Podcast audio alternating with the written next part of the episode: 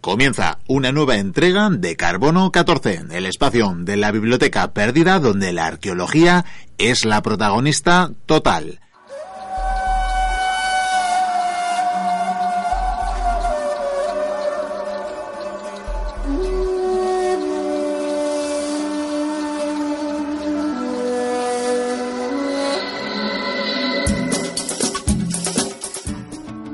Hola Miquel, mira lo que dice la Academia de la Lengua sobre la arqueología. Arqueología es la ciencia que estudia lo que se refiere a las artes, a los monumentos y a los objetos de la antigüedad, especialmente a través de sus restos. Bien, pues a este carbono 14 traigo un objeto. Bueno, mejor dicho, una serie de objetos que nos hablan del mundo antiguo, de parte del conocimiento de la antigüedad clásica y que en sí mismos son una obra de arte. Una obra de arte a través de la que conocer el pasado, y siendo esto una biblioteca, aunque sea perdida, es una biblioteca, estos objetos no pueden ser otra cosa que... Unos manuscritos. Estos que tú ves y que trataremos de describir y descubrir a los oyentes, unos manuscritos a los que hoy se los conoce como el Dioscórides de Viena. Dioscórides y Viena. Suena raro, ¿verdad? Pero, pero tiene lógica, porque estos manuscritos, aunque se confeccionaron en Bizancio, se conservan a día de hoy en Viena y además eh, son un compendio de obras científicas de la antigüedad, entre ellas los trabajos de ese gran médico y botánico que fue Dioscórides, así que de ahí el nombre de Dioscórides de Viena.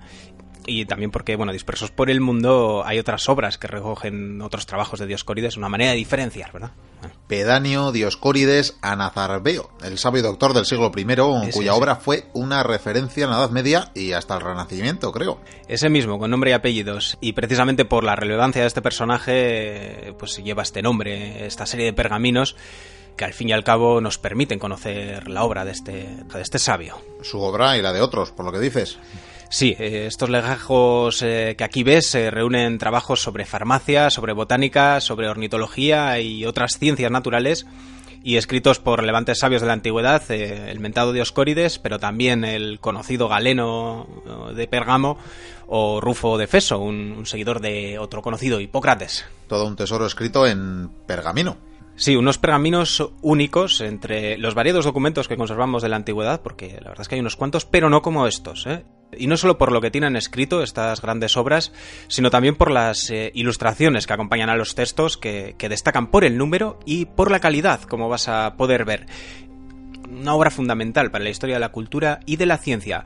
Fijaos hasta qué punto que el Dioscórides de Viena está inscrito en el programa de la memoria del mundo de la UNESCO, que busca precisamente conservar la memoria documental de los pueblos. Y este pedazo de memoria que tenemos aquí delante, ¿de qué año es? Porque añejo parece, desde luego. Pues estos manuscritos que he tomado prestados de la Biblioteca Nacional de Austria en Viena, ya sabéis, un préstamo interbibliotecario que hemos hecho. Claro, claro. Sí, están fechados a principios, muy a principios del siglo VI. Podemos incluso ser más exactos y decir que se confeccionaron o acabaron de confeccionarse en el 512. Y lo podemos hacer con esta exactitud porque la obra está dedicada. Dedicada a una mujer, a la princesa bizantina Anicia Juliana, hija del emperador Olibrio. Y Olibrio le dedicó un librio. exacto, exacto. Y es que sabemos de esta dedicatoria porque así lo pone expresamente en la página número 6 de esta obra, de estos manuscritos. Hay ahí un acróstico, un poema de esos en el que los iniciales de, las iniciales de cada verso leídas en vertical dan otro mensaje. Bien, pues ese mensaje alaba a la princesa, a esta princesa Juliana, Anicia Juliana, por haber edificado una iglesia en los suburbios de Bizancio. Ya sabes, estos del poder muy dados a inaugurar edificios. Sí, sí, no es nada nuevo, ni a lo que se dediquen hoy en día, tan antiguo como en Bizancio ya se dedicaban y por supuesto ponían su plaquita o su dedicatoria, en este caso en forma de libro. Y el caso es que estos manuscritos debieron ser entregados precisamente en esa fecha de la consagración de la iglesia y en honor a esta princesa y por eso tenemos la certeza de, la fecha en que fueron confeccionados, que es algo que si no es muy difícil saber en estos pergaminos tan manoseados, tan reescritos, eh, eh, resulta más complicado. Pero en este tenemos esa, ese dato.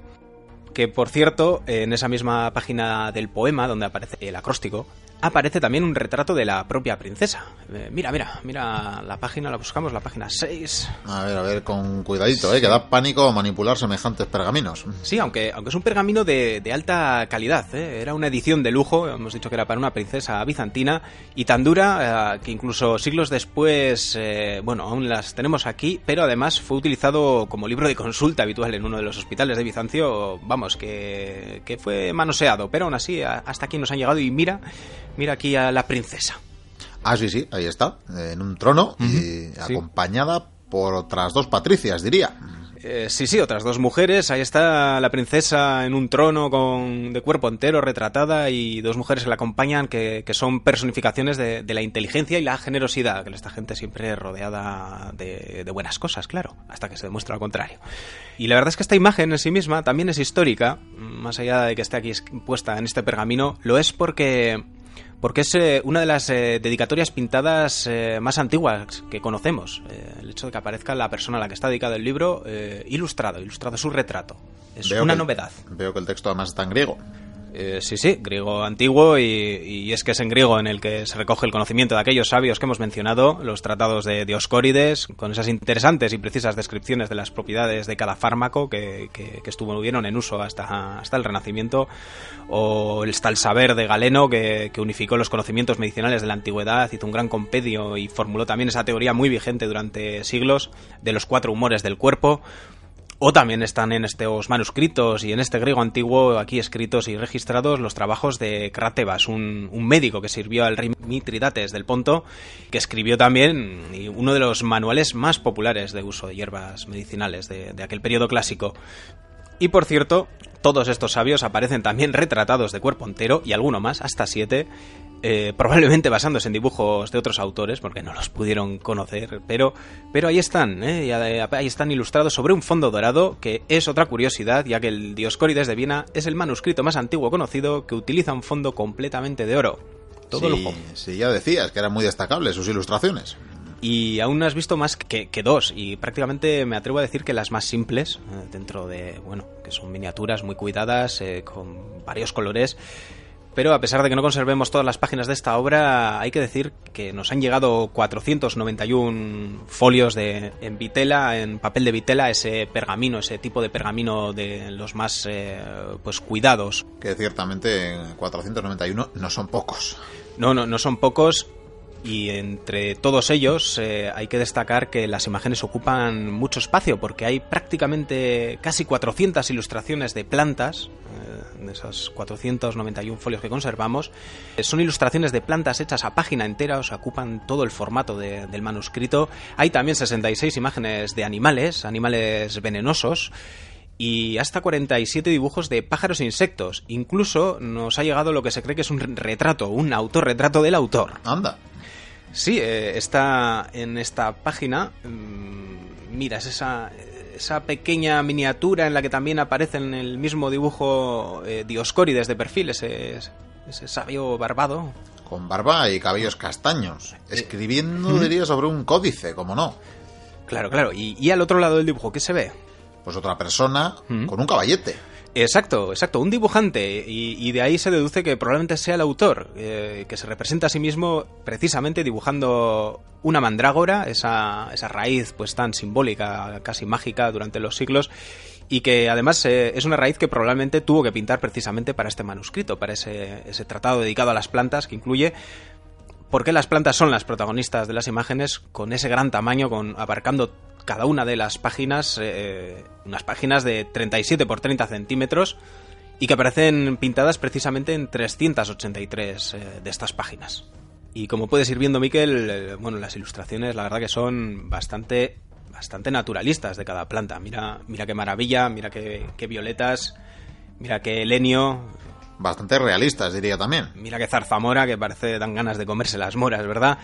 Y claro, es verdad, tenían que ser así de, veraces, así de realistas, porque tenían la función en este libro, en este manuscrito, de ayudar al farmacólogo, al médico, a reconocer cada planta, o a la emperatriz, que, bueno, también, a la, uy, emperatriz, me ha adelantado mucho, a la princesa, de momento princesa, la verdad que desconozco si iba a ser emperatriz, y si le resultó tan útil como si sabemos que le resultó a posteriores médicos y, galenos semejante manual ilustrado.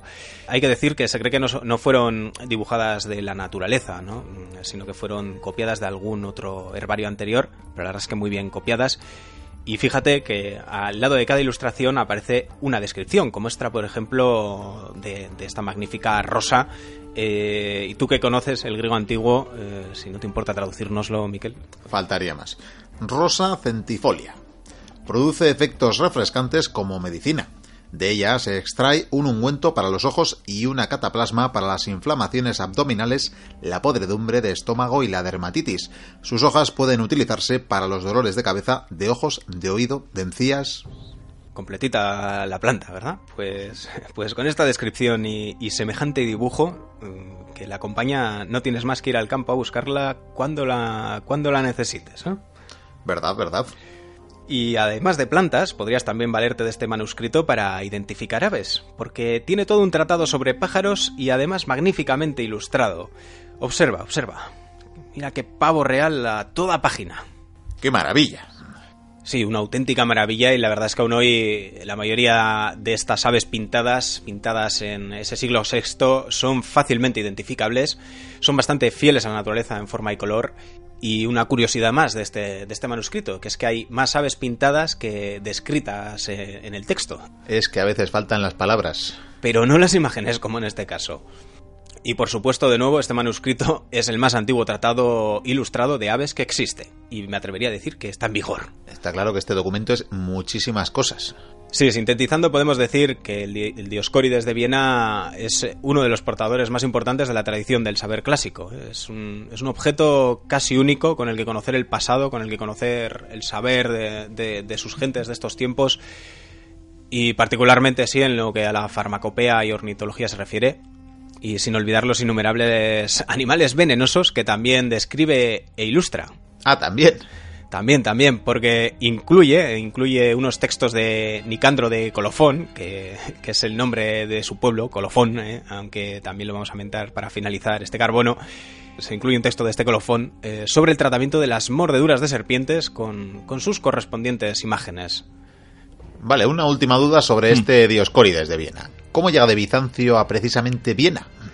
Pues sí, es curioso, ¿verdad? Que desde ese Mediterráneo acabase en el centro de Europa prácticamente pero son muchos siglos de, de, ser manoseado este documento y podemos rastrear eh, pues parte de ese recorrido y la mayor parte de su tiempo y quizás por eso se conservó también estuvo la verdad que en Bizancio cuando era Bizancio y después cuando fue Constantinopla hasta que, llegó llegaron los turcos se impusieron conquistaron mm, pues eh, todo el reino de, Bizancio, incluida su capital, la que pareciese inexpugnable, y en 1453 cayó, cayó y cayó también su biblioteca en manos de, los turcos.